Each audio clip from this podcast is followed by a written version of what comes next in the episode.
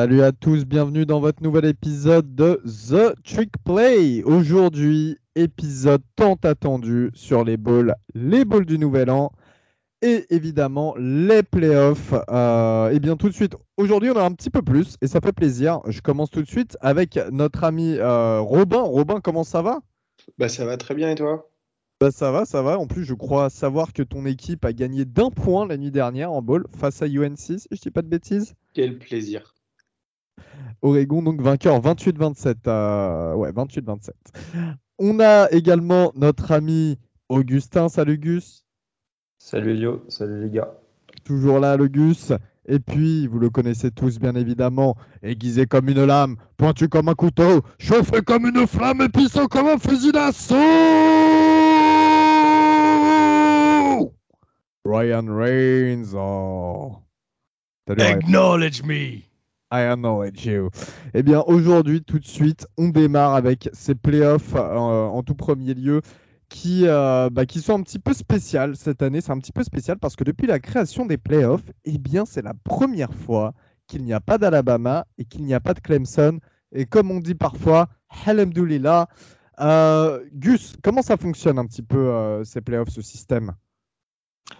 Oui, parce qu'il ne faut pas se tromper.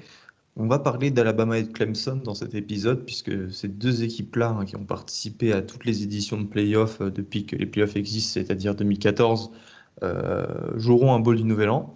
C'est juste que, en fait, si vous voulez, il y a six bowls du Nouvel An le Fiesta Bowl, le Peach Bowl, le Sugar Bowl, le Rose Bowl, le Cotton Bowl et l'Orange Bowl, et que tous les trois ans, deux de ces bowls-là comptent comme des demi-finales pour les playoffs de college football. Et cette année, ce sera le Fiesta Bowl ainsi que le Peach Bowl qui compteront pour les demi-finales. Et euh, bah, ça va être l'objet du début de, cette preview, euh, les demi-finales de playoffs. Très bien, très bien. Et donc la première demi-finale, eh bien c'est le Fiesta Bowl cette année, qui voit TCU affronter Michigan? TCU qui a terminé troisième au classement euh, du comité en fin de saison et Michigan deuxième après la saison parfaite des Wolverines. C'est samedi, ce samedi à 22h sur ESPN du côté de Glendale dans l'Arizona, dans le stade des Arizona Cardinals que vous connaissez très bien en NFL. On fait des bisous à SIP. Euh, alors, Comment ça se profile un petit peu euh, cette première demi-finale, Rob? Eh bien, écoute, c'est un match qui, qui va me passionner personnellement. C'est un match entre euh, deux belles équipes. Hein. Je ne sais pas ce que vous en avez pensé, mais moi, personnellement, j'ai adoré regarder TCU cette année. C'est une, une équipe qui me, qui me donne vraiment beaucoup de plaisir quand je la, quand je la vois jouer avec le mené par le quarterback, Max Degan, celui qui méritait le Iceman devant, euh, devant Caleb Williams ça, c'est un autre débat, mais évidemment, euh, il y a Max Degan, Quentin Johnson dans une attaque qui est, euh, qui est dominée par ces, euh, par ces deux joueurs-là. Et franchement, c'est un plaisir à avoir joué. Ils sortent d'une saison qui sont, qui sont quand même invaincus en saison régulière 12 victoires, 0 défaites. Ils perdent en overtime contre Kansas State lors de la finale de la Big 12. donc c'est pour ça qu'ils terminent, ils terminent troisième. Ils auraient pu descendre en quatrième, mais ils restent, ils restent troisième pour éviter un, un Michigan-Ohio State presque à trois semaines d'écart. Donc là, le, voilà, le, une belle équipe de TCU face à une encore plus belle équipe, selon moi, de, Michigan, parce qu'en fait, ils arrivent pour moi avec l'équipe de. ayant l'équipe, enfin, ayant le plus de, confiance, entre guillemets. C'est leur deuxième année qu'ils sont en playoff d'affilée, surtout après une victoire contre Ohio State. Deuxième, encore une fois, deuxième victoire d'affilée dans le, The Game. Hein. Donc je pense qu'ils ont toutes les armes et toute la confiance nécessaire pour, euh, bah, être cette fois-ci amené en playoff euh, beaucoup plus que. Euh, faire quelque chose en playoff comparé à ce qu'ils ont fait l'année dernière. Et bah, finalement, voilà, en fait, eux, ils n'ont pas perdu la finale de leur conférence. Ils ont battu Purdue en finale de la Big Ten. Franchement, ça va être un match, un match super. Je ne sais pas ce que vous en pensez, vous, un peu de, votre côté. pas en termes de prono, forcément, mais en termes de match-up. Qu'est-ce que vous, de votre côté, ça vous évoque? Est-ce que c'est un match qui va vous plaire, etc. Alors, je, vais être très honnête de mon côté. Euh, comment dire TCU, ça a eu des gros matchs hein, cette année. Ça tabasse Oklahoma, euh, ça se fait Texas, ça, il y, a deux trois, enfin ça, ça, met beaucoup de points à Oklahoma State, etc. Ça encaisse aussi euh, pas mal de points TCU, je trouve. et d'ailleurs, c'est un petit peu ce qui a fait la différence avec cette finale. par match. Ouais, bah voilà, c'est ce qui, c'est ce qui a fait d'ailleurs cette différence avec, avec cette finale face à Kansas State, cette finale de Big 12. et en face, Michigan, bah, on attaque. alors, on sait très bien que Michigan dans les airs, c'est pas ce qu'il y a de mieux dans le pays, mais ça reste quand même plutôt solide. Au sol, il n'y aura pas Blake Corum qui est blessé jusqu'à la fin de la saison, mais euh, ça reste quand même une très très très très grosse attaque au sol. J'ai un petit peu peur du, blow, du blowout, pour être tout à fait honnête. Euh, j'ai un peu peur que euh, TCU ait un peu le même effet comme Cincinnati l'année dernière, c'est-à-dire que l'équipe est plutôt complète quand même, il y, a, il y a, pas mal de bons joueurs, mais que d'un seul coup, ils se figent et et euh, ils arrivent à rien faire sur ce match. C'était un petit peu ce qui s'était passé l'année dernière pour Cincinnati. J'ai un peu peur de revoir le, remake euh, de 2021. Euh, je sais pas, vous en pensez quoi, vous les gars? Ah, Moi, pour le coup, je suis assez, assez d'accord avec toi dans le sens où. Alors, j'aime beaucoup TCU, hein, comme l'a dit, l'a dit Rob tout à l'heure. Maintenant, faut pas oublier que TCU était vraiment sur une, sur une dynamique extraordinaire. C'était une équipe qui était vraiment ultra en confiance, tu vois. Euh, et, j'ai peur que cette défaite face à Kansas State leur ait fait plus mal qu'on ne le pense. Parce qu'en fait, ça te détruit en fait toute ta confiance, tu vois. Et on sait que les équipes qui sont en confiance ont tendance, de, ont, tendance à, tenter des choses qu'elles ne tenteraient pas euh, en temps normal.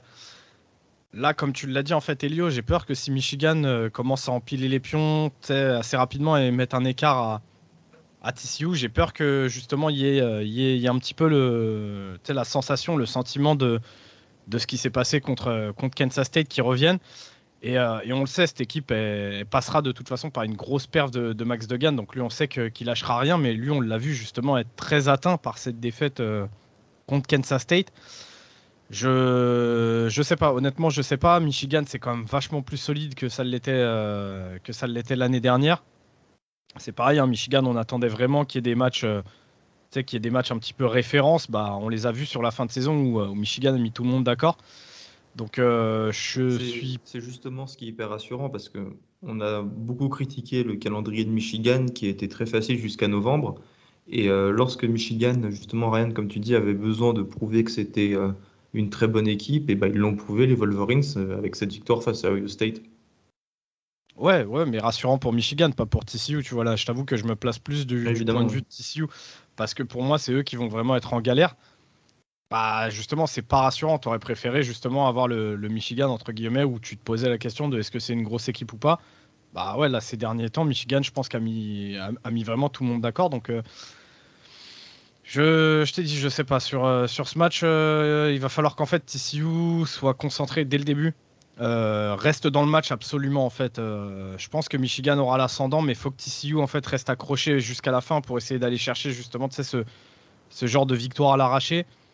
Mais, euh, mais je pars pas en étant très confiant pour TCU, tu vois. Après, je... L'avantage, vas-y Gus, si tu veux.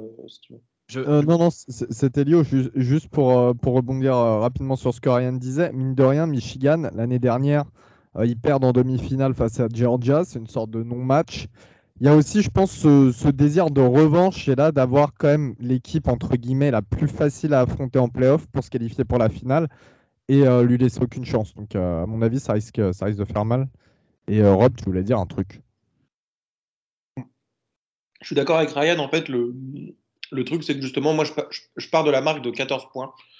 Je pense qu'après deux, avec deux d'écart dans le premier quart-temps, on va dire, ça peut vite tourner au blowout justement parce que derrière, il y aura. Euh, en fait, Michigan, ils ont une des meilleures attaques à la course de la, de la ligue. Hein, on l'avait bien vu.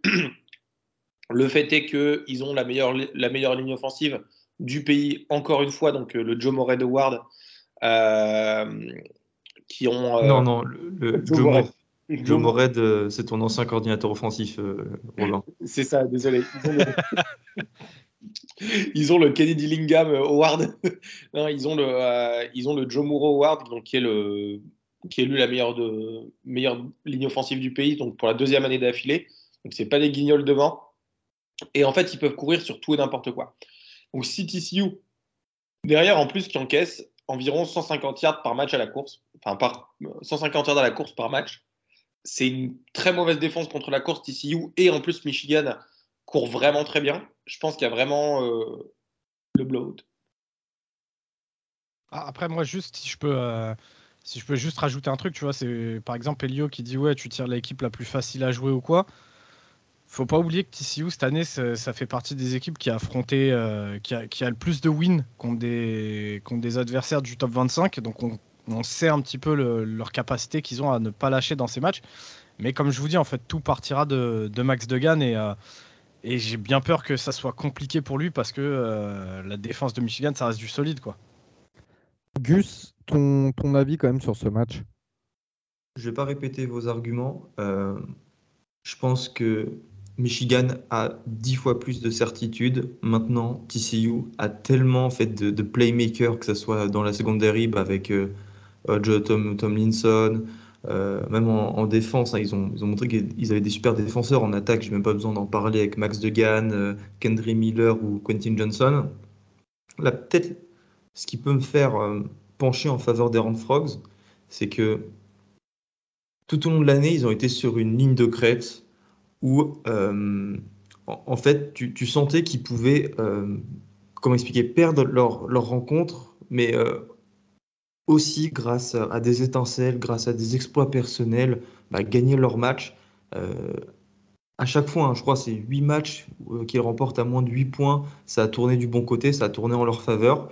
Et je suis certain que si euh, bah, lors de ce match, bah, c'est euh, un bon jour pour eux, que Max Degan arrive justement à euh, le the, Quarterbacks ou Never Quit, qui arrive à, ne jamais, comment dire, à, qui, arrive à faire ces, courses qu'on lui attribue tellement bien. Vous savez, là, c'est ces situations où tu, sens qu'il va se faire saquer, mais au final, il arrive à arracher 40 yards, ou Quinton Quentin Johnson arrive à faire des, euh, catchs sur la tête des DB de Michigan. Ça, ça, peut vraiment, je pense que TCU peut tenir le match sur des petites actions comme ça, sur des exploits individuels de Quentin Johnson, Kendry Miller ou Max Degan. Et c'est pour ça que je les éliminerai pas si vite. Euh. En cas de victoire, TCU terminerait la saison en 13 victoires pour une défaite. Et dans l'histoire de l'NCA, euh, bah, depuis que les stats existent, donc euh, je crois c'est fin des années 30, il y a seulement deux coachs qui ont réussi à remporter plus de 13 victoires lors de leur première saison. C'est Chris Peterson à Boise State en 2006 et Tom Herman à Houston en 2015 avant qu'il devienne coach euh, des, des Longhorns. Donc voilà, Sonny Dykes, celui qui a remporté le titre de meilleur coach de l'année en college football, hein, tous les trophées, il les a remportés. Euh, pour euh, voilà assez logiquement d'ailleurs hein. je pense que là ça fait partie des rares euh, des rares décisions unanimes il aura l'occasion de de rentrer dans l'histoire de ce sport et je suis certain que toute la créativité qu'il nous a montré tout au long de l'année peut permettre à TCU de rêver et je pense pas que ça sera un blowout comme vous l'annoncez. Ouais, et puis une chose, une chose à retenir, justement dans les stats intéressantes, là, tu as, Sonny Dykes qui est le. C'est un first year head coach, hein, donc c'est la première année qui, qui coach TCU, mais TCU également. C'est l'équipe avec qui avait le plus de retard, en gros, euh, de, au départ de la saison. Euh, en fait, leur, euh, leur odd, je n'ai pas la traduction en français pour, pour ça, mais en gros, leur chance, leur chance d'aller d'aller en playoff, c'était 200 sur 1. Donc c'était vraiment loin. En fait, personne n'attendait TCU et ils sont là personne n'attendait le. Enfin, Sonny Dykes a fait une très bonne, euh, très bonne carrière à, TCU, à, SMU, à SMU, mais euh, c'est vrai qu'on n'attend jamais un, first year head coach en playoff euh, comme ça. Donc là, c'est vrai qu'ils sont tellement underdog que, que ça en devient un peu vraiment le eux contre le reste du monde. Donc je pense qu'il y, a cette mentalité comme, ça. Et c'est ça qui est cool. C'est pour ça qu'on se souviendra de cette équipe. Et puis, enfin, en plus, je vous rappelle, hein, les gars, Max Degan n'était pas le titulaire en début d'année. Hein. C'était Chandler Morris, l'ancien quarterback d'Oklahoma. Il s'est blessé face à Colorado et après, euh, Max Degan a eu la saison qu'on connaît. Et puis, euh, moi, juste un dernier argument, je, termine Elio. Euh, un dernier argument pour TCU, c'est que TCU, comme, comme tu l'as dit, Gus, en fait, ils sont, ils sont toujours là dans les matchs serrés, mais que surtout, en fait, ils abandonnent, ils abandonnent jamais leur jeu de course, qui est un peu leur identité également. ils sont, je crois, c'est 220 yards à la passe et 200 yards à la course, donc ils sont très équilibrés. Hein. Euh, et en fait, ils abandonnent jamais leur jeu de course, même quand ça marche pas trop. En fait, ils continuent à essayer de l'installer, même dans le quatrième quart-temps, quand ils sont menés, donc ils paniquent pas dans ces moments-là. Et ça, ça peut être quelque chose qui va être justement euh, intéressant à voir. C'est est-ce qu'ils vont paniquer ou non contre Michigan et changer leur game plan euh, Ce que je pense qu'ils ne devraient pas faire, hein, parce qu'ils ont fait ça très bien toute l'année. Euh, on, l'avait vu contre, il me semble que c'était contre Baylor, tu vois, contre Baylor quand ils ont tapé le field goal de la gagne sans temps mort, ils ont quand même continué à courir alors qu'ils n'avaient pas de temps mort. Ben ça, je pense que c'est des choses à faire qu'il faut qu'ils continuent en fait à rester dans cette mentalité-là de dire on a notre identité, on la garde jusqu'au coup de sifflet final même si ça marche pas au début. Et je pense que ça peut être une vraie chance pour TCU de ce côté-là, d'avoir cette, cette insouciance et surtout cette pleine confiance en eux. Messieurs, euh, mot final, est-ce que quelqu'un met TCU en vainqueur dans vos pronos? Pas pour moi. Eh bien, Michigan pour tout le monde. Oh non, mais j'aimerais le voir gagner cette rencontre. Évidemment pour la belle histoire. Euh, et puis surtout parce que Gus et moi détestons Michigan. Deuxième demi-finale, bien évidemment, c'est le Pitch Bowl qui euh, sera dans la nuit de samedi à dimanche à 2h du matin sur ESPN également. Atlanta au Mercedes-Benz Stadium, le stade des Falcons, qui n'a pas vu beaucoup de victoires cette année. Le euh, pitch ball qui verra Ohio State numéro 4 du classement en comité avec une défaite face à, bah, face à Michigan cette année pour V-Game. Euh, bah, Ohio State qui affrontera Georgia numéro 1 cette année. Georgia vainqueur tout au long de la saison euh, sans problème. Alors, je vais, je vais commencer un petit peu et je vais notamment parler des absences lors de ce match parce qu'il y aura quand même quelques absences significatives de part et d'autre du terrain. Déjà, on sait que Ohio State, c'est une équipe euh, qui est plutôt. Euh, euh, bah, qui est très portée sur la passe, bien évidemment, mais qui est aussi très très bonne à la course habituellement. Sauf que là, bah, on a les deux, les deux titulaires qui sont pas là ou très incertains. Trevelyan Anderson qui a été qui est blessé pour la saison, vous le connaissez tous, c'était le meilleur freshman running back l'année dernière et Mian Williams qui est très très très incertain. Il ne s'est pas, euh, il s'est pas entraîné aujourd'hui, on est jeudi, il s'est pas entraîné hier mercredi. Euh, donc voilà, on attend beaucoup du freshman, du true freshman d'Alan Hayden qui a été auteur de 5 touchdowns, il me semble, cette saison, ce qui est déjà pas mal. Mais voilà, qui va se retrouver dans un match à pression. Au niveau des receveurs, on a bien évidemment euh, Jackson Smith Njigba qui est absent et qui ne rejouera plus bah, pour, euh, pour euh, Ohio State hein, parce qu'il s'est déclaré pour la draft.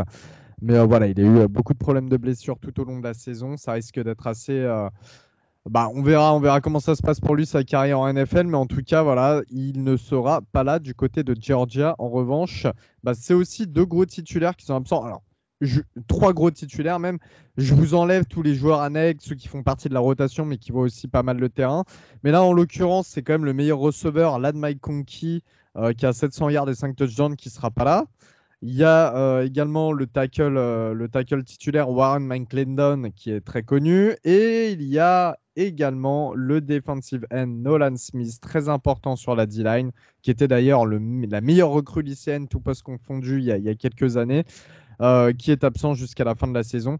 Donc voilà, il y a, aussi euh, pas mal de trous du côté de, Georgia.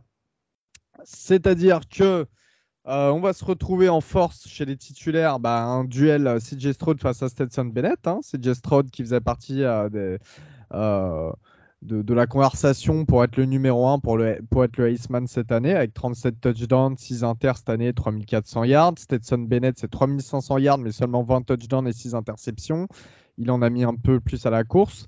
Euh, du, côté, euh, du côté de l'attaque, on disait que euh, Smith Jigba ne sera pas là. Il y a des arguments tout de même pour Ohio State. Il y a Marvin Harrison, qui est un des meilleurs receveurs du pays, si ce n'est le meilleur, qui a accompagné des mechas avec Buka. à eux deux, c'est plus de 2 milliards cette année, 21 touchdowns. du, côté de, du côté de Georgia, on a Brock Bowers, bien évidemment, le super tight end, qui a 6 touchdowns et 9 en tout parce qu'il en, il en a marqué à la course. Euh, il y a les trois running backs, donc Kenny McIntosh qui euh, cumule 1800 yards et 23 touchdowns à E3. Euh, et puis, défensivement parlant, on a des gros joueurs aussi de part et d'autre du terrain. Hein. Jack Sawyer, JT Tumolao, euh, Harrison du côté du côté d'Ohio State. En face sur l'autre D-line, il y a Jalen Carter, Michael Williams. Alors même si Nolan Smith n'est plus là, on a quand même du lourd dans les tranchées. Messieurs, j'ai une vraie question pour ce match, sachant que notamment Georgia a quelques absences euh, assez importantes. Est-ce qu'on se retrouve pas un petit peu bah, dans un vrai piège pour l'équipe, euh, l'équipe qui joue un petit peu à domicile Alors ils sont d'Athènes en Géorgie, mais ils jouent quand même à domicile à Atlanta. Euh, est-ce qu'on se retrouverait pas dans une configuration qui est un petit peu un remake de la saison 2014-2015 quand Ohio State remporte le titre? En battant en demi-finale Alabama, qui était le numéro 1 contestable du pays je, on en a parlé un petit peu en off avec, euh, il me semble, avec Rob hier. Euh, vu ce qu'a montré Ohio State contre euh, Michigan sur, le, sur leur dernier match de, de cette saison, pour moi, ça va être extrêmement compliqué. alors, je vais me répéter un petit peu sur ce que je dis de Georgia depuis le début de l'année. Georgia, même si ça fait pas une saison extraordinaire parce que ça met pas des top scores à tout le monde, ils ont rarement été en danger. Euh, on peut me dire ce qu'on veut, hein, même quand ils se sont fait un petit peu peur là contre, euh, contre l'équipe de FCS. Finalement, ça a remis le bleu de chauffe pendant un quart temps et, euh, ils ont reçu mettre tout le monde d'accord. Ça a été pareil contre Florida, ça a été pareil contre tout le monde en fait cette saison. je les vois absolument pas en danger. Ils ont largement ce qu'il faut pour, pour contrer en fait Ohio State. Le problème par contre, c'est que quand tu regardes le match de Ohio State contre Michigan, tu as de quoi te poser des questions. CJ Stroud, je sais que euh, tout le monde s'est foutu un peu de sa gueule pour son match contre Michigan, mais quand tu te refais le match, bah, il fait un super match euh, CJ Stroud contre Michigan. Euh, j'aurais bien aimé voir le match si ses receveurs s'amusent pas à dropper une dizaine de ballons dans le match. Il fait pas d'erreur. Maintenant, comme je disais hier, en fait, c'est c'est ce genre de match où en fait, tu as envie de voir CJ Stroud jouer comme un top 3 de la prochaine draft en fait. C'est ouais contre Michigan, il fait pas d'erreur, mais il fait pas gagner le match à lui tout seul non plus, tu vois. Et c'est ce qui coûte, en fait, dans ces matchs-là, c'est un petit peu coup près quand, quand, la compétition devient vraiment plus dure. C'est là où tu as besoin de voir ta superstar jouer comme une superstar. Euh, donc, pour répondre à ta question, Elio, est-ce que ça serait pas un match piège euh, pour Georgia? Franchement, j'y crois pas une seule seconde. Maintenant, je pense que le match pour Ohio State va être extrêmement compliqué. S'ils veulent euh, ne serait-ce qu'avoir une chance de gagner ce match, il faut vraiment que là, euh, CJ Stroud nous sorte, euh, nous sorte un match absolument extraordinaire. Chose qu'il est capable de faire, hein, euh, mais, mais contre la défense de Georgia, compliqué quoi, compliqué. Gros banc, Augustin. Moi, j'ai. en fait, je me base sur ce qu'a fait Stetson Bennett face aux grosses équipes. À chaque fois que Stetson Bennett a affronté bah, les grosses équipes qui étaient sur le calendrier de Georgia, il n'a jamais lancé un, ballon euh, dans les mains d'un défenseur adverse. Il s'est jamais fait saquer. Et en fait, euh, Georgia a cette capacité à euh, se mettre au niveau de ses adversaires plus forts, à ne pas déjouer, à imposer son jeu. moi, c'est vraiment ça en fait qui me, qui me dit que Georgia va remporter la rencontre. D'autant plus que le jeu à la course d'Ohio State nous a montré qu'il était bon cette année, malgré l'absence de Trevion Anderson hein, avec euh, Mian Williams et euh, Dallas Hayden. Mais les gars, c'est une stade de malade ça. Georgia, ça fait, si je dis pas de bêtises, 33 matchs. Sur les 33 derniers matchs, ils n'ont pas permis à un seul des coureurs adverses de courir plus de 100 yards.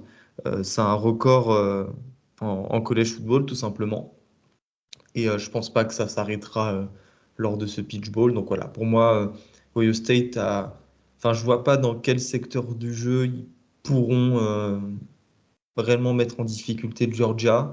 Et comme dit Ryan, en fait, on est suspendu à une performance de malade de TJ Stroud. C'est peut-être beaucoup demandé. On avait déjà demandé ça Justin Fields face à Clemson, rappelez-vous, il y a deux, il y a trois ans. Hein, quand il jouait face à Trevor Lawrence. Et au final, bah, il avait surjoué et il avait lancé à, la fin cette interception qui avait scellé le sort du match parce qu'on lui en demandait trop. Et euh, moi, j'ai peur que voilà, ça se passe comme ça aussi pour euh, TJ Stroud. Rob? Je suis, euh, je, suis, tout à fait d'accord avec vous. Juste le, petit truc à rajouter, c'est qu'on voit beaucoup récemment là sur Twitter. Oui, mais Ohio State, ils ont pas Smith Jigba, etc. Ils l'ont, eu deux matchs dans la saison. Pour moi, ça n'a pas d'un, certes, c'est un très bon joueur, mais s'il n'a pas joué de la saison, ça ne va pas impacter en, positif ou en négatif qu'il ne soit pas là. C'est l'équipe ont, avec laquelle ils ont joué toute la saison. Donc je pense qu'effectivement, c'est les running backs qui auront un peu plus de, mal, entre guillemets, avec, euh, avec ça, parce que quand tu as tes deux top running backs qui sont blessés et derrière une ligne offensive qui est euh, certes talentueuse, mais je trouve qu'il manque un peu. Euh, enfin, c'est pas la ligne offensive de Georgia, c'est pas la ligne offensive de Michigan ni d'Oregon, tu vois, c'est pas des c'est pas des top top euh, lignes offensives, donc le running back a beaucoup plus d'importance. Et là, je trouve que c'est c'est vrai que c'est un peu plus compliqué, et notamment face à une défense de Georgia qui est presque aussi forte que l'année dernière, je dirais. pour moi, il n'y a pas de. Ça va être très compliqué pour Ohio State dans, dans ce match-up là. C'est vrai que Georgia arrive quand même avec des arguments, euh, notamment au niveau de la défense. J'en ai pas parlé, mais les DBs, enfin Malakai Starks, euh, Kelly Ringo, etc. Il y, a du beau monde. Après, euh, je vais nuancer parce que sincèrement, Ohio State, mine de rien, il y a des top receveurs. Il y a quand même une O-line qui est là. Il y a quand même une défense et surtout une D-line, parce qu'on sait qu'Ohio State, d'habitude, on, dit que c'est une des. Pour pas froisser Ryan, on dit que c'est une des DBU du pays. Euh, mais, euh, là c'est vrai que c'est moins bon au niveau des DB, mais c'est quand même très bon sur la ligne. Euh, il y a quand même beaucoup d'arguments pour Ohio State et j'ai l'impression que finalement la perte d'un Mike Lendon qui peut protéger Bennett, la perte d'un Lad McConkey qui est derrière Brock Bowers, le meilleur receveur de l'équipe, la perte d'un Nolan Smith qui est quand même un chef et un capitaine de la défense. Enfin, il y a quand même plein de petites choses qui font que ça peut entretenir le brouillard sur cette, euh, sur cette euh, prestation et euh, du côté de Georgia. Et, et non, enfin, je, c'est pas pour défendre Ohio State et la Big Ten ou machin, mais Ohio State, il y a eu quelques trous d'air cette année, on est d'accord, c'est pas le meilleur Ohio State qu'on ait connu de toutes les saisons. Mais en réalité, à part la défaite face à un Michigan qui est très fort, comme on disait, bah, c'est pas non plus, enfin, le, bilan d'Ohio State n'est pas non plus catastrophique. Ils galèrent face à deux autres équipes qui sont euh, bah, bah Maryland. Bah, évidemment, ils, sont, ils terminent à combien? Ils terminent en 10-1 Ouais, ils terminent en 10-1. Ils galèrent sur deux matchs face à Maryland, mais euh, enfin, bah, pour le coup, j'étais au match. Genre, on s'est super bien battu. On était peut-être une des équipes les plus chiantes à jouer pour, euh, bah, pour chacun de nos adversaires de la saison. Il y a une victoire, allez, de de 13 points face à Penn State, à Penn State en plus. On sait que Penn State, c'est une bonne année pour eux et qu'en plus, c'est toujours compliqué d'aller au Beaver Stadium. Enfin, je veux dire, euh, mine de rien, on est quand même sur du gros Ohio State. Il y a quand même des, beaucoup d'arguments du côté des Buckeyes. Et, euh, et, ok, Georgia a fait une saison quasi parfaite, mais Georgia aussi a galéré sur certains matchs, des matchs d'ailleurs où c'était plutôt inattendu et a réussi à bien gérer ses gros matchs. Mais voilà, il n'y a rien de joué sur ce match. Et, euh, et attention, parce que Ohio State est quand même, à part au post running back, et encore, Dallan Hayden, il fait du, bon boulot, euh, au post running, à part au post running back, c'est quand même très complet euh, cette année, les Buckeyes. Donc, allez, séance prono, euh, après on passe aux autres balls. Moi, je mets Ohio State. Les gars. Georgia. Georgia. Et Georgia aussi pour moi. Allez, Enfin, enfin, il y, a un dissident là sur, sur ces playoffs et ça sera pour ma gueule. Et euh, je vais me faire terminer quand, quand, Ohio State va se manger euh, une rafale. Euh, messieurs, passons tout de suite au, enfin, au ball du Nouvel An.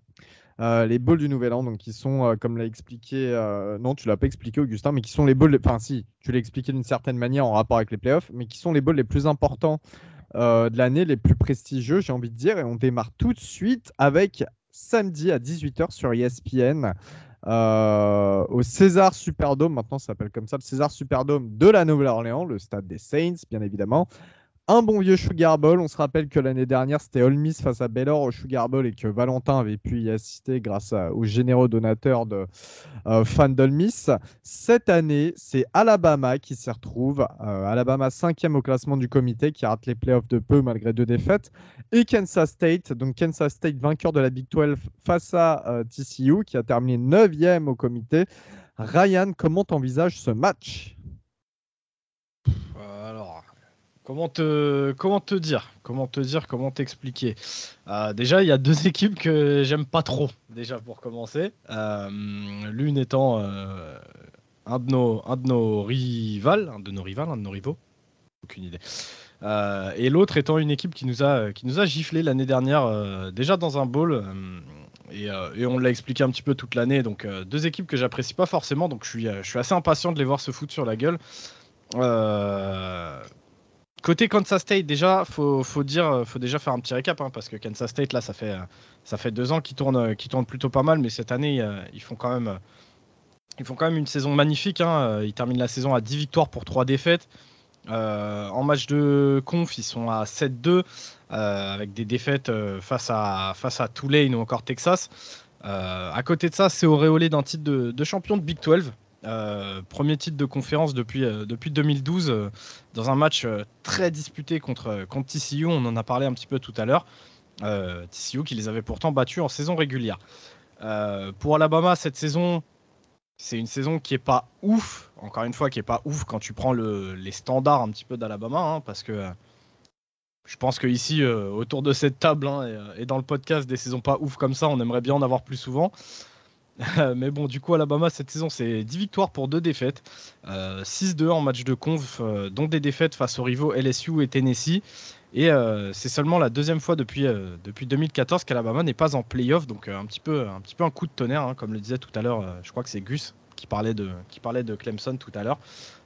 on était habitué à voir Bama en playoff. Ce ne sera pas le cas cette année. sinon, on a, euh, on a Kansas State qui passe, euh, à ça des playoffs. Hein, euh, donc forcément, vous, vous n'avez pas l'image, mais quand je dis ça, c'est vraiment un cheveu. Donc Kansas State qui passe à un cheveu des playoffs, tandis qu'Alabama bah, manque, comme je vous le disais, pour la deuxième fois d'affilée hein, les playoffs cette année. Et pire, cette année, ils n'ont même pas réussi à se, qualifier pour un SEC Championship Game. les hommes de, de, Chris Clayman, donc les hommes de, de Kansas State, les Wildcats, ils voudront, je pense, sans doute s'offrir le scalp du Crimson Tide. Hein. On sait que c'est une équipe qui vit pour ça. Hein. Ils aiment affronter des grosses équipes et les battre. Euh, ils ont un petit peu cette, euh, euh, underdog mentality. Quoi. Donc sur ça, j'ai aucun doute là-dessus. Ils viendront le couteau entre les dents. tandis que, bah, comme je vous le disais, Saban lui aura à cœur de, de, finir cette année un petit, peu, un petit peu horrible de la meilleure des manières. sinon, messieurs, je sais que vous, ça vous fait autant plaisir qu'à moi. Mais, euh, mais je suis content de voir que, euh, les balls majeurs restent importants pour, euh, certains ou pour certaines équipes. notamment parce que bah, du côté d'Alabama, on n'a aucun absent, je crois, à part les gens qui sont partis sur le portail des transferts. mais donc on a notamment Bryce Young, Jamir Gibbs et Will Anderson qui vont jouer le ball. parmi ces trois noms, on a quand même deux joueurs qui sont annoncés dans le top 5 de la prochaine draft et qui ont choisi d'être présents et de jouer le ball pour bien finir leur année avec Bama. Donc bravo à ces messieurs. Du côté de, Kansas State, c'est pareil, on n'a aucune absence notable non plus. Euh, on devrait donc voir un vrai match de foot entre ces deux équipes, hein, un choc de superstars du college football, parce que, bah, comme je vous l'ai dit, il y a Bryce Young, il y a Will Anderson, il y a Jamir Gibbs. Mais côté Kansas State, on a Adrian Martinez qui fait une grosse saison. On a notamment le running back Deuce Vaughn qui sort lui aussi une saison extraordinaire. Euh, attention, cela dit à, Adrian Martinez, euh, il avait le, il avait le, pied dans, la botte, comme on dit, euh, les espèces de, bottines là, de protection, euh, parce qu'il s'était blessé. Euh, d'ailleurs, il joue pas le, il joue pas le match face à TCU, le Big 12, ouais, le Big 12 Championship Game, il le joue pas. C'est Will Howard qui le joue et qui a fait un très bon match d'ailleurs. Ouais, qui fait un, qui fait un superbe match. Mais, mais donc attention, Adrien Martinez, là, il peut jouer. Hein, on l'a vu lancer, on l'a vu faire faire les entraînements, faire les practices. Mais attention, c'est vrai qu'il suffit qu'il y ait un mauvais coup ou un truc. Et, euh, donc, c'est possible que Adrien Martinez ne, termine pas le match. Mais en tout cas, euh, on n'a pas les infos. Pour nous, il joue. Euh, ça, ça c'est ce que moi, je peux vous dire. Sinon, messieurs, pour ce qui est du match en lui-même, je pense qu'un des clés de ce match, ça sera la capacité de la défense de Kansas State à, être au niveau, à jouer au, niveau qui est le sien. la défense de Kansas State qui a été vraiment une force toute l'année. Euh, là, elle aura pour le coup bah, fort à faire. Euh, elle qui a été la meilleure défense de Big 12 cette année et l'une des meilleures du pays euh, en termes de, création de turnover, donc de, capacité à créer des turnovers. Bah, là, en fait, elle va faire face à une attaque qui est capable de scorer quand même en moyenne 40 points par match. et pour moi, c'est vraiment un des points clés, c'est 40 points inscrits en moyenne par, par Alabama. Étant donné que les Wildcats bah, n'ont plus encaissé 40 points dans un match depuis 2020, ce qui commence à remonter un petit peu. Maintenant, attention, pour Bama, la tâche, elle sera pas forcément plus aisée parce que quand on parle de Kansas State, euh, on parle d'une équipe qui est très équilibrée offensivement. Hein. Il y a peu d'équipes qui font, euh, qui font aussi bien dans leur jeu offensif. Euh, on parle de 2737 yards à la passe cette année pour 2725 yards à la course. Donc on est vraiment sur des stats quasiment similaires. Et ça, je peux vous dire, quand, quand vous êtes en défense, c'est un casse-tête parce que bah, justement on ne peut pas préparer de game plan spécifique contre la passe ou contre la course. Il faut vraiment s'attendre aux deux. Et, euh, dans cette offense euh, de, Kansas State, comme je vous l'ai dit, il y a Adrian Martinez euh, qui en plus lui est capable de faire d'un jeu de passe un jeu à la course grâce à ses jambes. Donc ça va être compliqué. On a aussi Juice Vaughn qui est vraiment magnifique pour, pour trouver le moindre petit trou dans, dans la O-line et, créer, je sais pas moi, une course qui, pour un autre running back, aurait été une course de 3 yards. Bah, avec Juice Vaughn, ça se transforme en un touchdown de, 43, de 40 yards et plus. Donc, j'en profite, il va manquer au college football, hein, Juice Vaughn. Ouais, ouais, complètement, complètement. Toutes les semaines, on a un, highlight, comme tu dis, Ryan, où il arrive à faire de rien euh, quelque chose de grand. Euh, je ne sais pas s'il est éligible à la draft euh, cette année. Si, il, ah, je me semble qu'il se présente, ouais. Ouais, il me semble qu'il se présente aussi. Et c'est pour ça que, comme je le disais en, dans, dans un petit peu le, le, début de, le début de mon paragraphe, là, c'est bravo à ces mecs-là. Hein. On se rend pas, on se rend pas bien compte, mais, euh, mais ça fait plaisir de voir ce genre de, ce genre de mentalité-là parce que euh, les mecs jouent aussi leur avenir. Hein. Faut pas l'oublier. Il suffit d'une blessure ou d'un truc sur ce match et ils peuvent perdre très très gros. Donc euh, respect à ces mecs-là. Et, d'ailleurs, juste, très rapidement pour rebondir sur De on sait, on n'aime pas trop parler de ça, mais vous êtes plein à, kiffer la NFL et la draft. Sincèrement, pour moi, c'est un de mes sleepers sûrs. Mais bref, voilà, c'était la parenthèse. Vas-y, je te laisse. Oh bah écoute, moi, euh, j'ai fini de, faire le tour de ce match un petit peu. Donc euh, vous les mecs, qu'est-ce que qu'est-ce que vous voyez pour vous C'est quoi bah, J'ai donné les miennes de clés, hein, mais pour vous, c'est quoi vraiment qui, qui, pourrait faire la différence sur ce match? Qu'est-ce que vous attendez de ce match tout simplement? Est-ce que c'est un match qui vous hype? Est-ce que c'est un match qui, vous qui ne vous hype pas? Euh, J'ai bien envie de, de, savoir un petit peu vos avis là-dessus. Moi, est-ce que vas-y Gus, vas-y Elio, pardon. moi, est-ce que ça me hype? Bah, moitié-moitié, parce que j'ai l'impression que ça peut être le match qui peut tourner au blowout, comme devenir le match intéressant.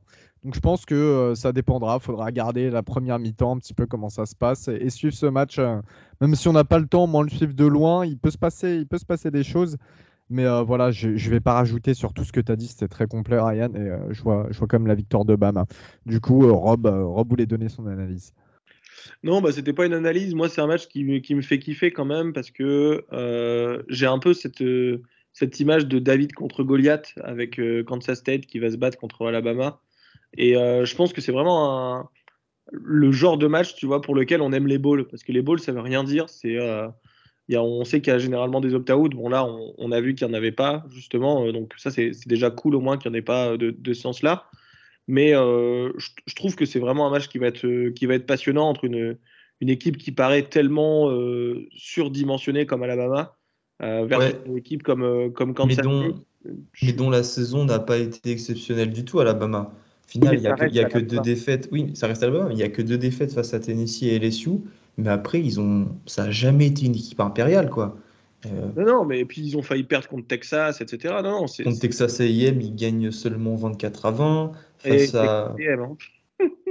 non, mais tu, tu vois, enfin, Alabama n'est pas l'équipe. Euh, évidemment, c'est bien plus fort que Kansas State. Attention, ne hein, euh, faut pas me faire dire le contraire.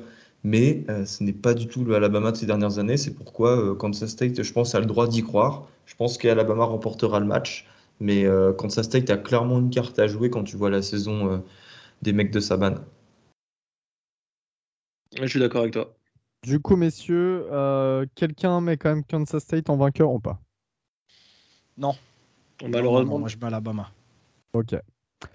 Très bien, très bien. Eh bien, euh, l'Orange Bowl, cette fois-ci, à 2h du matin, dans la nuit de vendredi à samedi. Donc, messieurs, ça, c'est largement regardable. Il n'y a pas d'excuse de, fêter la nouvelle année. C'est sur ESPN, dans le stade des Dolphins, au Hard Rock Café Stadium. Euh, le stade des Dolphins qui n'a pas vu euh, de, très beaux lancers récemment. Tennessee affronte Clemson, Tennessee numéro 6 au classement du comité face au numéro 7 Clemson, encore des équipes qui ont loupé de peu euh, les playoffs.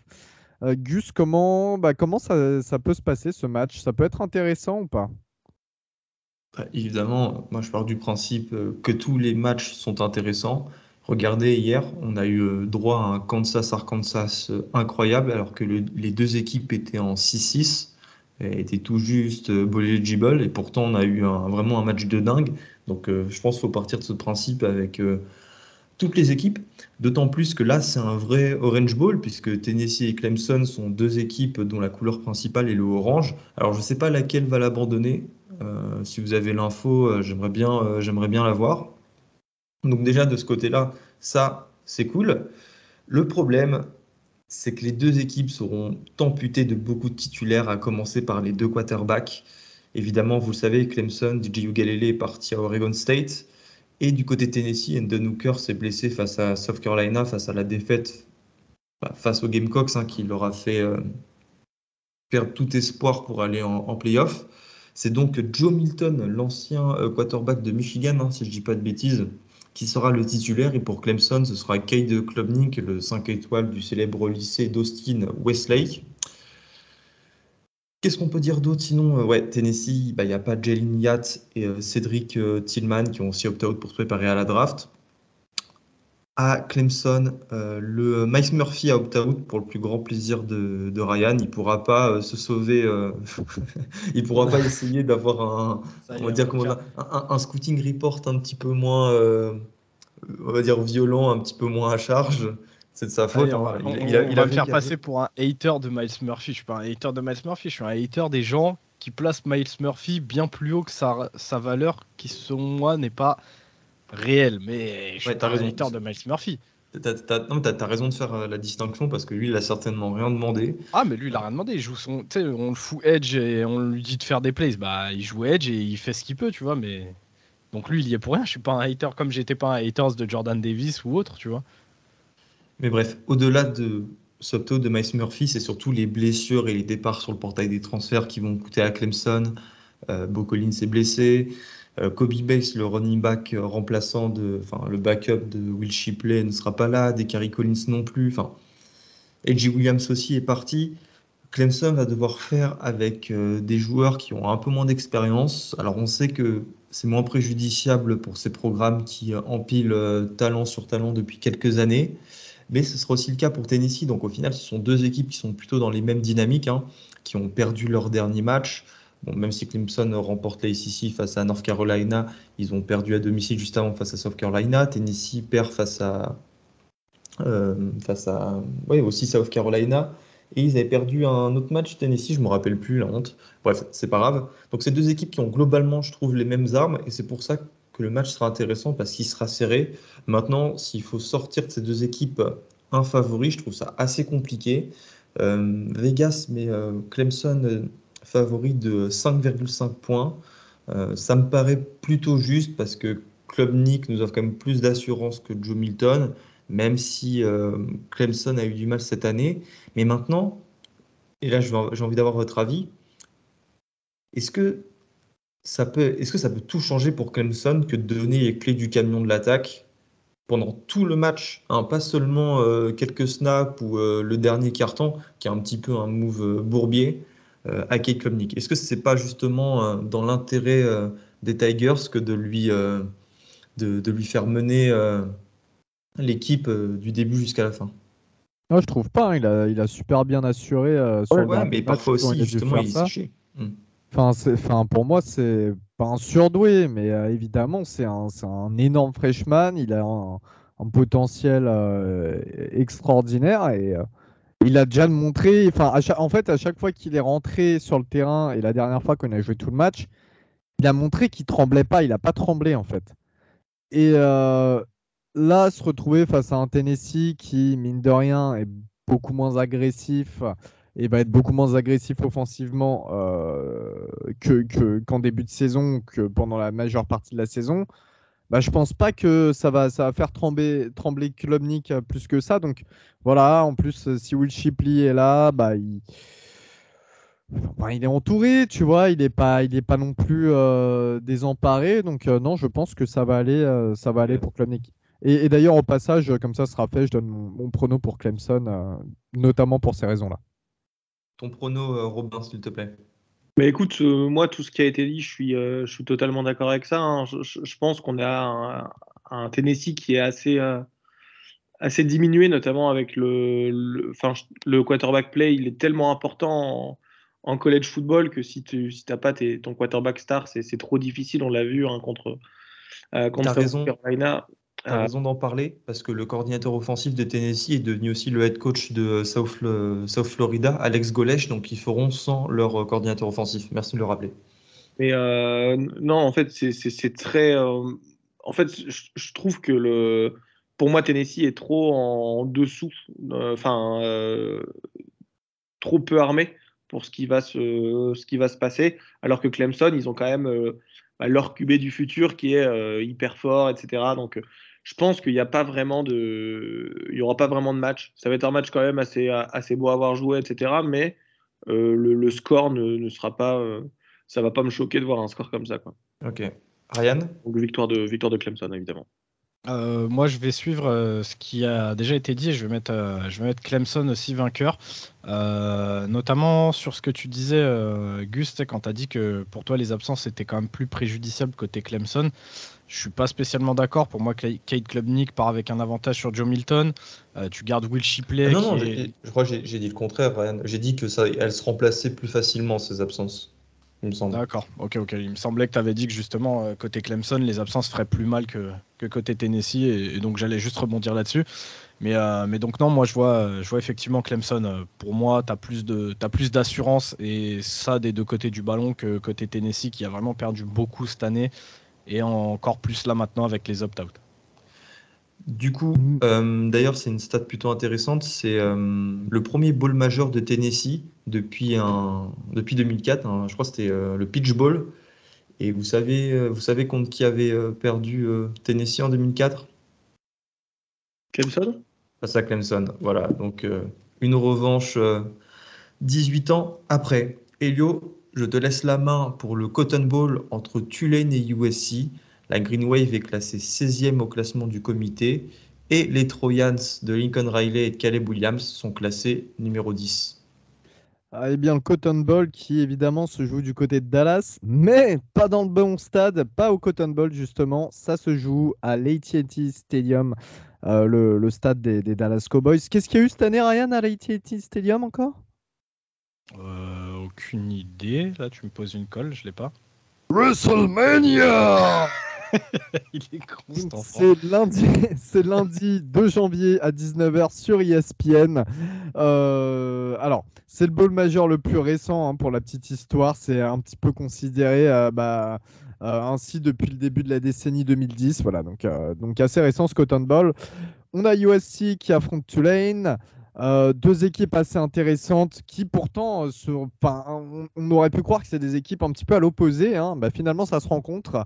Euh, du côté des absences, bien évidemment, alors, les absences, c'est surtout côté USC les plus importantes. On a Jordan Addison, le receveur numéro 1 qui est blessé. On sait très bien Addison, qui était le meilleur receveur qui a gagné le Biletnikoff Award l'année dernière à Pittsburgh, qui avait transféré du côté de USC, qui se présente à la draft 2023.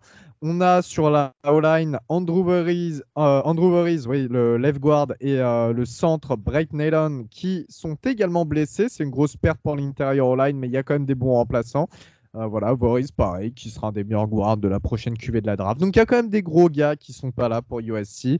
Caleb Khaled Williams, qui est le Iceman cette année, vous le savez très bien, il a lancé 4 milliards, 37 touchdowns, il a couru pour 10 touchdowns également eh bien, il était incertain pendant un bon moment euh, à cause de blessures, mais il va jouer. Apparemment, il va jouer. Et euh, justement, il se dit que du coup, bah, USC euh, va, pas mal orienter son jeu à la course, hein, notamment avec le running back Austin Jones qui a presque 700 yards, je crois, cette année, 5 touchdowns, qui a remplacé Travis Dye blessé en cours de saison. Parce que Tulane, alors, euh, Tulane, c'est un petit peu. Euh, alors, Tulane, la défense, voilà, pour la faire courte, elle est pas mal leur défense, mais elle est pas très bonne contre la course. Elle est au contraire très bonne contre la passe euh, pour affronter Williams notamment. je crois que c'est la meilleure, c'est la huitième meilleure équipe du pays contre la passe apparemment. et puis sur bah, par drive, Tulane autorise seulement 1,75 points, ce qui est en fait la meilleure, la 21e meilleure équipe du pays. Donc c'est plutôt pas mal hein, quand même pour, euh, euh, la Green Wave. Euh, côté défensif, ça va poser un petit peu de problème à Williams qui, quand même, aura dans les airs d'autres arguments qu'Addison. Il y a Taj Washington, il y a Mario Williams, il y a Brandon Rice qui cumule, je ne sais plus combien il cumule, mais il cumule énormément de yards et de touchdowns. Voilà, en revanche, du côté de l'attaque adverse et du côté de Tulane, on a évidemment une des attaques les plus dynamiques du pays, la 18e meilleure attaque avec 2,93 points par drive. Euh, mais attention, qui est quand même mauvaise en third down. Et on sait que là, les third down, je pense que ça va être assez, euh, assez important face à une grosse défense de USC. Euh, pour l'attaque, on a bien évidemment le quarterback Michael Pratt qui a été auteur de 25 touchdowns, 2800 yards et seulement 5 interceptions, plus 400 yards et 10 touchdowns à la course. Donc lui aussi, c'est courir. Il sera accompagné de l'excellent running back Ty Spears, qui a été auteur de 1400 yards et 15 touchdowns, un des meilleurs running backs du pays. Hein. C'est des terreurs les deux. Euh, il y a un bon trio de receveurs, il y a un bon tight end. Donc il y a de quoi faire quand même pour essayer de, déjouer l'attaque, euh, de déjouer, excusez-moi, la défense de USC, sachant que la défense de USC, et ben, mine de rien, elle est bonne dans les airs. 43 hein. passes deflection et 19 interceptions en tout pour euh, les, joueurs, pour les Trojans. Sur la D-line, on retrouve également Tulitu Polotu, qui est le meilleur sacker du pays, avec 12,5 sacs. Excusez-moi. Et qui sera évidemment la star défensive. Donc, ça va être très intéressant de voir cette grosse attaque de, Tulane affronter, euh, affronter cette grosse défense de USC. Je suis désolé, je suis un peu malade. Euh, voilà. Euh, et, puis, et puis pour revenir, pour revenir quand même sur la défense de Tulane, ce qui risque un petit peu de poser problème. Donc je l'ai dit, hein, ça va surtout s'orienter à la course, à mon avis, le jeu du USC. Ce qui risque de poser un peu problème tout de même, ça va être le gros duo de linebacker qu'on a euh, du côté euh, de la Green Wave avec Dorian Williams et Nick Anderson qui cumulent euh, de 220 plaquages, 7 sacs et 11 passes deflection. Voilà, donc ça risque de, de rentrer dans le package, bien évidemment. J'ai envie de dire sur ce match, et j'ai envie d'en parler avec vous, les gars. alors, USC, on sait que normalement ça aurait dû aller en playoff cette année. Euh, ils merdent, ils, perdent deux matchs, les deux matchs face à Utah et notamment la finale de, Pac-12, hein, donc Utah qui remporte la Pac-12. Mais, euh, mais voilà, USC, on sait que c'était une équipe quand même calibrée euh, style playoff. Et malgré l'excellente saison de Tulane, évidemment, les Trojans, pour moi, ils n'ont pas vraiment droit à l'erreur, surtout face à un programme comme Tulane. Alors, bien sûr, avec tout le respect qu'il y a pour Tulane, c'est quand même un programme plus petit qu'USC. Est-ce que vous pensez quand même que USC, pas ils jouent gros là-dessus, mais il en va un peu de leur réputation? Ah, je, pense que, je pense que ce qui joue en leur faveur, c'est le fait qu'on reste en année 1 de Lincoln Riley. Donc, euh, même si tu perds le match de manière assez sale ou. Euh, genre vraiment, tu sais, un truc qui ferait peur à beaucoup de monde, derrière, tu auras toujours l'argument de te dire Ouais, mais c'est sa première saison, il n'a pas encore sa classe de recrutement, il n'a pas encore mis en place ses trucs. Ça sera toujours l'excuse pour. Mais maintenant, attention, hein, comme tu l'as dit là dans, ta petite preview, Elio, Tulane cette année, attention. Tulane cette année a les armes pour faire chier cette USC là, dans le sens où ils ont une très jolie offense, une offense qui est capable de bien scorer, et on sait que USC comme toutes les équipes de Lincoln Riley, ça n'a pas des défenses extraordinaires. Et d'ailleurs, c'est ça qui leur coûte un petit peu les playoffs. Donc en fait, je vois Tulane marquer des points à cette défense de USC. Et à côté de ça, tu l'as dit, Lincoln Riley, ça a beau être un super coach offensif, tout ça, on sait qu'il base énormément son jeu sur, euh, sur un jeu aérien, sur de la passe. Et Tulane fait partie des meilleures défenses de college football face à la passe. Donc en fait, là, tu as tous les tu tous les ingrédients pour avoir un match finalement beaucoup plus euh, serré et beaucoup plus sympa à voir que tu vois simplement les noms mis sur le papier entre USC qui forcément bah quand tu quand entends USC tu penses à un top programme du college football et à Tulane où là c'est un petit peu plus l'inverse. Tu as tendance à penser ah ouais Tulane bah c'est pas fou. Bah en fait je me dis que ce match peut finalement être hyper intéressant maintenant à voir à voir si, euh, si USC a appris de ses erreurs sur les derniers matchs, à voir si, euh, si USC a envie de renvoyer un gros message en prévision de l'an prochain, hein, parce qu'on connaît les ambitions du programme. Donc ça part, ça part dès maintenant en fait. C'est dès maintenant qu'il faut déjà envoyer un message pour l'année pour prochaine. Donc euh, à voir, mais en tout cas pour moi, Tulane n'est pas, est pas forcément enterré avant, avant même le coup d'envoi. Et pour appuyer tes dires, Ryan, Tulane, j'en ai pas parlé, mais le, calendrier de cette année, il est quand même assez extraordinaire. Ils battent Kansas State à Kansas State. Euh, ils battent euh, Houston à Houston. Ils battent East Carolina qui nous sort un top match en bowl euh, avec une top victoire face à Coastal Carolina. ils battent Memphis. Ça, ça bat SMU. Ça met un gros score à SMU même. Ça bat Cincinnati. Et ça bat en finale UCF. Les deux seules défaites, c'est pendant la saison régulière, UCF d'un touchdown et euh, Southern Miss de, de 3 points, d'un field goal. Donc, ah, franchement, saison plus que solide. De toute façon, la saison de Tulane est historique. Hein. Euh, ils ont remporté euh, combien de victoires face à des équipes du top 25 cette année? Enfin, bref, je crois leur dernière victoire face à une équipe du top 25 remontée à 1984. non, non, la Tulane, c'est la meilleure, peut-être la meilleure saison de leur victoire en, en, cas de, victoire face à USC, parce que je sais pas ce qui se passait dans les années 30 quand le programme était au top. D'ailleurs, je parle des années 30. USC et Tulane se sont déjà affrontés trois fois, en 1932, en 1942 et en 1946. Et à chaque fois, c'était des, euh, des, Rose Bowl. Enfin, la première fois en 1932, c'était un Rose Bowl.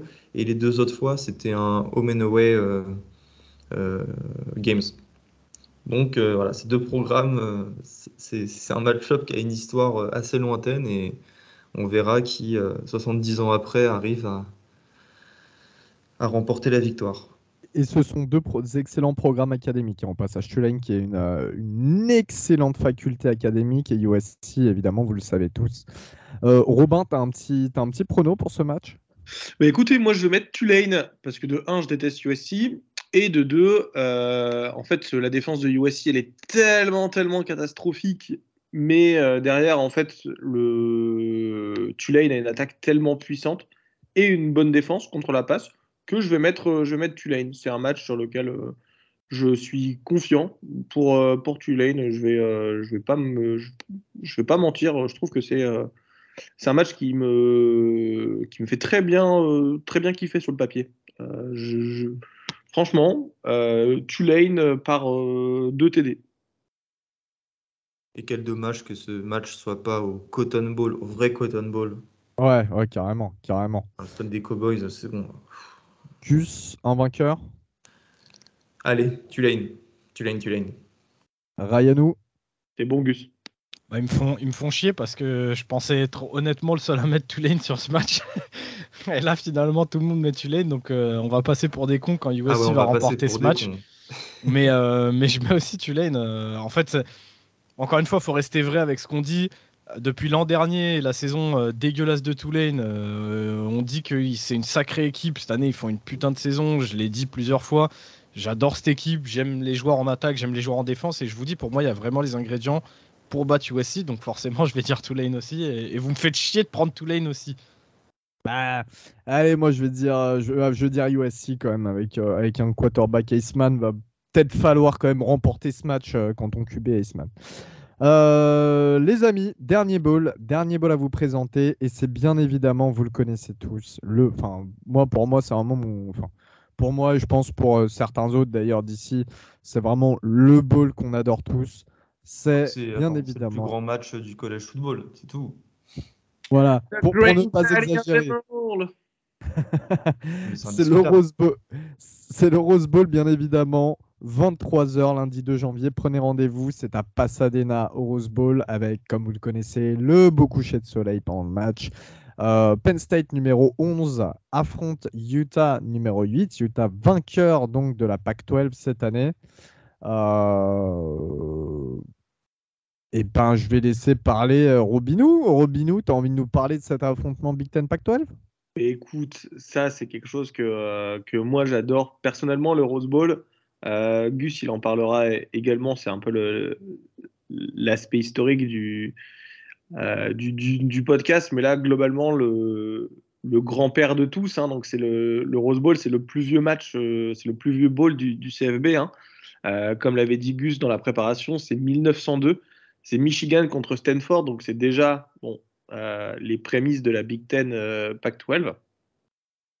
Le match, d'habitude, il joue le 1er janvier, mais là, c'est un 2 janvier. Euh, parce que justement, c'est euh, le 1er janvier, là, c'est un, dimanche, donc euh, on va pas jouer pendant que la NFL joue, surtout dans des matchs à enjeu comme ça. Globalement, le, cadre, est, le cadre est fantastique. Hein, quand tu l'as dit, Elio, le coucher de soleil, et presque, on va dire, plus de 90 000 places. C'est, allez, on va dire, top 2 des, des stades de college football les plus, les plus mythiques, en fait, des, des, des stades des États-Unis, je dirais même. Euh, les plus mythiques. Donc forcément, et il n'est pas deuxième. Donc forcément, c'est euh, comment le deuxième, je sais pas. Moi, peut-être euh, peut-être de, Big House, tu vois, Michigan? Ouais. Bon, si, si, oui, pourquoi pas. Franchement, ouais, non, non, mais après ça, c'est on peut mettre on peut mettre qui on veut. Y a Penn State, enfin, il y a des, des, grandes ambiances. Effectivement, le top 2, il n'est est pas il est pas numéro 2. Hein. Ah, mais toi, pour moi, le Rose Bowl, c'est les concerts de Michael Jackson, la Coupe du Monde de football 94, et puis tous les matchs historiques qu'on a eu, le Texas USC, le Oklahoma Georgia 2017. Enfin, c'est c'est un match à part, tu vois. Et comme tu dis... Wisconsin. Aussi, mais, tous les matchs, tous les ans, on a le droit à un match de malade au Rose Bowl. L'an dernier, le Ohio State euh, Utah, c'était l'un des matchs aussi les plus euh, intéressants de l'année. Du début jusqu'à la fin, on a eu du spectacle. Bon, c'est pas Utah qui le remporte au final. Et puis, euh, le match commence à 23h, de façon à ce que le coucher de soleil ait lieu pendant la rencontre. Et ça, c'est l'image que tout le monde attend, que tout le monde aime regarder là pendant 5 minutes euh, sur les réseaux. C'est euh, la silhouette derrière des San Gabriel Mountains euh, dans, dans, dans, un jeu de couleurs là, rouge, violet, jaune, orange, magnifique. Et bah, c'est l'un des meilleurs moments de l'un des meilleurs moments de l'année quoi. Ouais. Et, et, pour le coup, les, les balls du Nouvel An, ils ont un vrai comparé à d'autres balls, notamment les balls, on, a toujours l'impression qu'il n'y a pas vraiment de public ou que le public, c'est pas un public qui, qui est vraiment euh, impliqué. Là, pour le coup, le public du Rose Bowl, euh, le Rose Bowl, il est plein à craquer à chaque fois. Euh, donc ça, c'est quelque chose qui, ça doit leur changer quand, quand UCLA joue dedans. Mais globalement, en fait, c'est quand même une, une, ambiance qui est. Moi, je me souviens du, du Wisconsin-Oregon, le stade était à moitié rouge, à moitié vert, c'était magnifique à voir les casques chromés euh, généralement en plus euh, que, euh, que, les, que Oregon ou que Utah par exemple utilisent. ça va être, enfin, qui, qui, reflète le coucher de soleil. Le, cadre en lui-même, au-delà du match, est incroyable. Et pour le coup, les matchs sont toujours impressionnants. on en parle, c'est toujours des matchs qui sont hyper serrés. L'année dernière, le, le Utah Ohio State, s'il avait pu durer 8 cartons, on l'aurait fait durer 8 cartons tellement c'était tellement c'était beau. Euh, là, cette année, c'est entre Penn State et Utah, donc deux belles équipes, hein, mine de rien, une équipe à 10-2, une équipe à 9-3. Euh, ça va être un super, super match, euh, surtout à ne pas manquer, vraiment, surtout ne pas manquer ce match. Penn State, qui est la troisième meilleure équipe de Big Ten. Alors, s'ils sont au Rose Bowl, évidemment, c'est parce que Michigan et Ohio State sont en playoff, ce qui les élimine inévitablement ça leur a libéré une place euh, et c'est très bien parce que ça permet de faire un petit peu de, turnover. On sait que dans les années 2000, je crois USC avait participé, il faudrait que quelqu'un vérifie, avait participé 5 ou 6 fois d'affilée au Rose Bowl. Euh, bon, c'était le USC des années 2000, hein, euh, Paul Amalou, tout, ça. Sanchez, Reggie Bush. Et bon, au bout d'un moment, t'en as marre, quoi. T'aimes qu'il y a un petit peu de, changement, donc de ce côté-là, c'est hyper cool. La dernière apparition des Nittany Lions au Rose Bowl remonte à 2019, lorsqu'ils avaient perdu aussi dans un autre classique face à USC 52 à 49. Et leur seule victoire dans ce match de post-season remonte à 1995 contre T-Ducks de l'Oregon.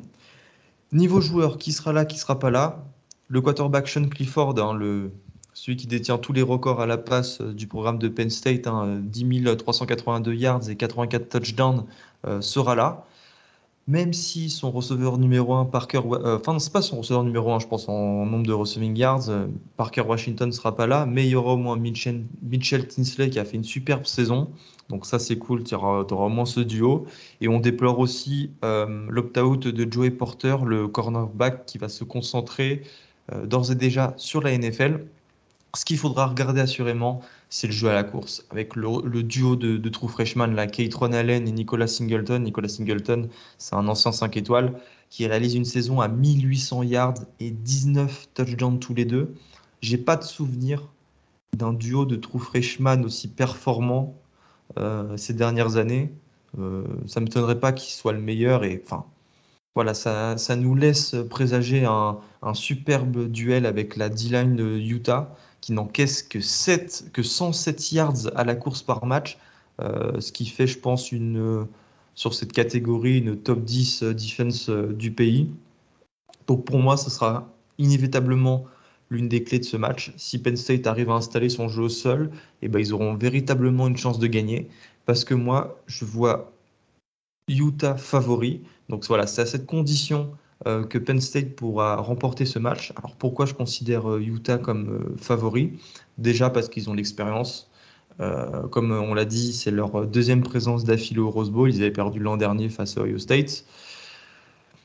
Ils ont remporté euh, leur match, euh, leur finale de conférence face à USC pour se donner le droit d'aller au Rose Bowl. Donc c'est une qualification qui a été acquise et non pas donnée comme Penn State parce que Michigan et Ohio State sont en playoff.